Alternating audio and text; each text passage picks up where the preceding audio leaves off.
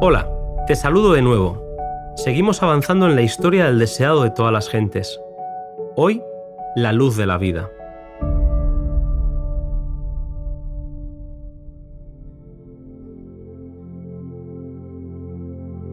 Cuando Jesús dijo Yo soy la luz del mundo, se encontraba en el atrio del templo durante la fiesta de las cabañas.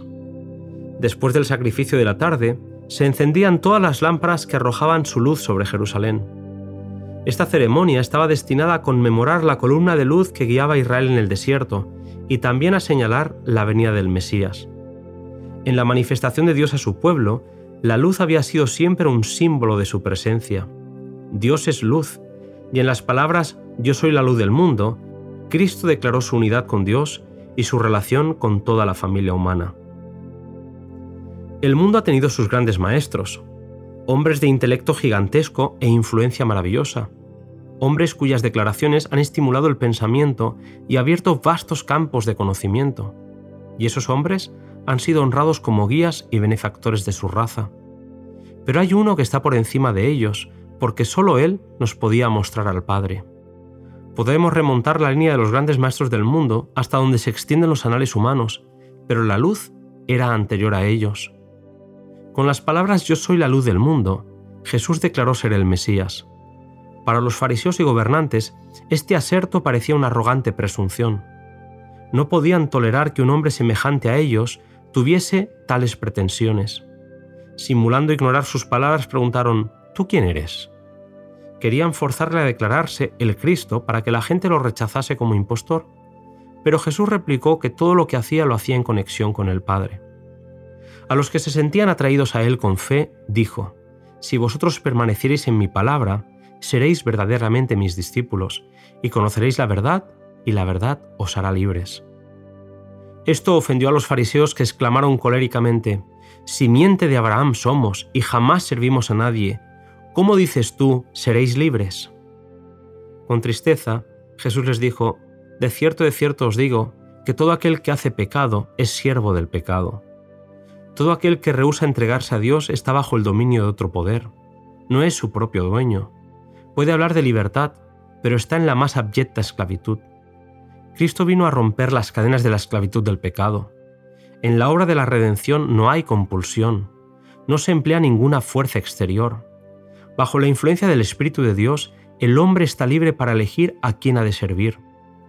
No tenemos poder para librarnos a nosotros mismos del dominio de Satanás, pero cuando deseamos ser liberados del pecado y en nuestra gran necesidad clamamos por un poder exterior y superior a nosotros, las facultades del alma quedan dotadas de la fuerza divina del Espíritu Santo y obedecen los dictados de la voluntad en cumplimiento a la voluntad de Dios.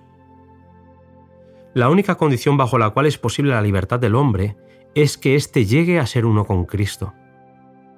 Los fariseos se habían declarado a sí mismos hijos de Abraham, pero Jesús les dijo que los verdaderos hijos de Abraham vivirían como él una vida de obediencia a Dios. No procurarían matar a aquel que hablaba la verdad que le había sido dada por Dios.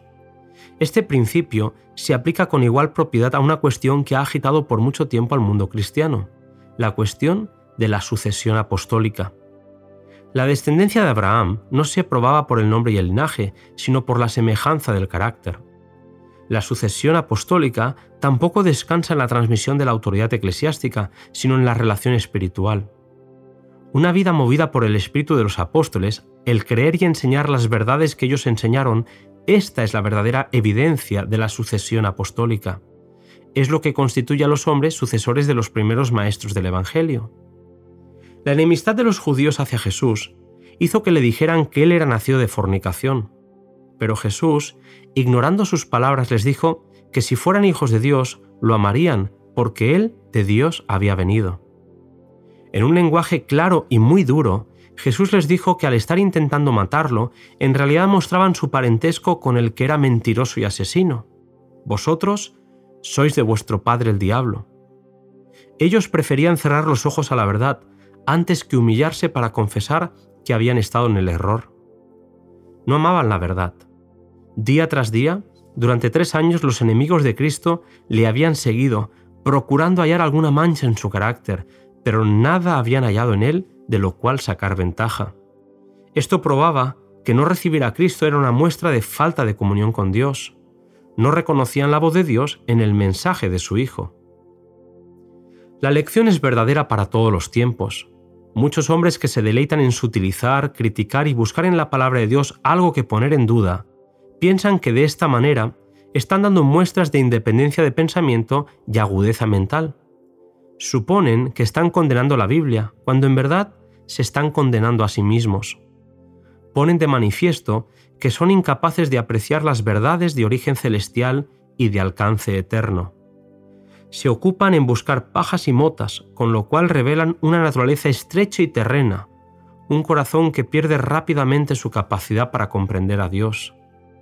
Aquel cuyo corazón ha respondido al toque divino buscará lo que aumente su conocimiento de Dios y refine y eleve su carácter.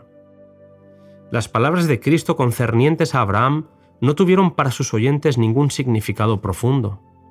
Los fariseos vieron en ellas solo un nuevo motivo para cavilar, pero Jesús contestó con solemne dignidad, De cierto, de cierto os digo, antes que Abraham fuese, yo soy.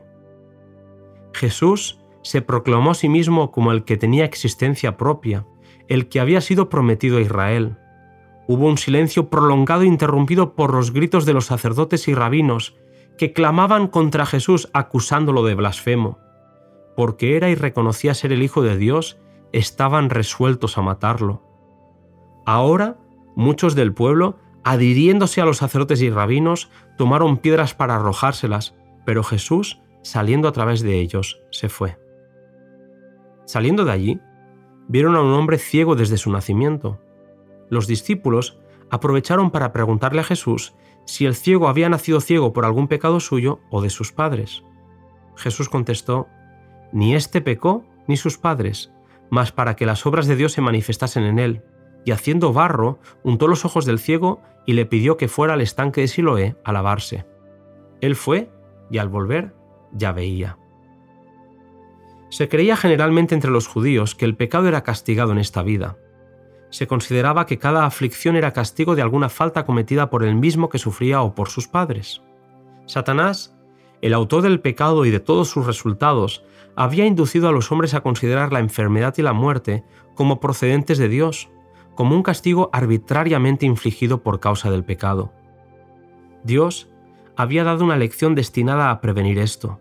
La historia de Job había mostrado que el sufrimiento es infligido por Satanás, pero que Dios predomina sobre él con fines de misericordia. Pero Israel no entendía la lección. Los discípulos compartían la creencia de los judíos concerniente a la relación del pecado y el sufrimiento. Al corregir Jesús el error, no explicó la causa de la aflicción del hombre, sino que les dijo cuál sería el resultado. Los discípulos no estaban llamados a discutir la cuestión de quién había pecado o no, sino a entender el poder y la misericordia de Dios al dar vista al ciego. Los fariseos tuvieron oportunidad de reconocer el poder de Jesús, pero en lugar de hacer esto se ofendieron porque el milagro había sido hecho en sábado.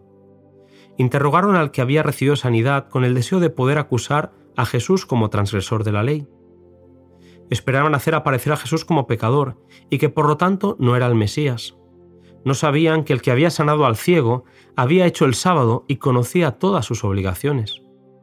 Aparentaban tener admirable cero por la observancia del día de reposo, pero en ese mismo día estaban planificando matarlo. Allí estaba el hombre mismo declarando que había sido ciego y que se le había dado la vista, pero los fariseos preferían negar la evidencia de sus propios sentidos antes que admitir que estaban en el error. Tan poderoso es el prejuicio, tan torcida es la justicia farisaica. Los fariseos veían que estaban dando publicidad a la obra hecha por Jesús. No podían negar el milagro. El ciego rebosaba gozo y gratitud, contemplaba las maravillas de la naturaleza y se llenaba de deleite ante la hermosura de la tierra y el cielo. Satanás y sus ángeles malos estaban de parte de los fariseos y unían sus fuerzas y argucias al razonamiento de los hombres a fin de contrarrestar la influencia de Cristo. Embotaron las convicciones hondamente arraigadas en muchas mentes. Los fariseos no comprendían que estaban tratando más que con un hombre inculto que había nacido ciego. No conocían a aquel con quien estaban en controversia. La luz divina brillaba en las cámaras del alma del ciego el Señor Jesús conocía la prueba por la cual estaba pasando el hombre y le dio gracia y palabras, de modo que llegó a ser un testigo por Cristo. Respondió a los fariseos con palabras que demostraban lo lejos que estaban de la verdad. Por cierto, dijo él, maravillosa cosa es esta, que vosotros no sabéis de dónde sea y a mí me abrió los ojos. Y sabemos que Dios no oye a los pecadores, mas si alguno es temeroso de Dios y hace su voluntad, a éste oye. Desde el siglo nunca fue oído que abriese alguno los ojos de uno que nació ciego. Si éste no fuera Dios, no podría haber hecho nada. Su razonamiento era incontestable. Los fariseos estaban atónitos y enmudecieron, hechizados ante sus palabras penetrantes y resueltas. Durante un breve momento guardaron silencio, pero luego recogieron sus mantos como si hubiesen temido contaminarse por el trato con él, sacudieron el polvo de sus pies y lanzaron denuncias contra él. En pecado has nacido y tú nos enseñas, y le excomulgaron. Cuando Jesús volvió a encontrarse con el que había sido ciego, le dijo, ¿Crees tú en el Hijo de Dios? Por primera vez el ciego miraba el rostro de aquel que le había sanado. Sus ojos descansaban en el amoroso y pacífico semblante de Jesús, y le preguntó, ¿Quién es, Señor, para que crea en él? Y dijo, Y le has visto, es el que habla contigo, ese es. El hombre se arrojó a los pies del Salvador para adorarle. No solamente había recibido la vista natural, sino que habían sido abiertos los ojos de su entendimiento.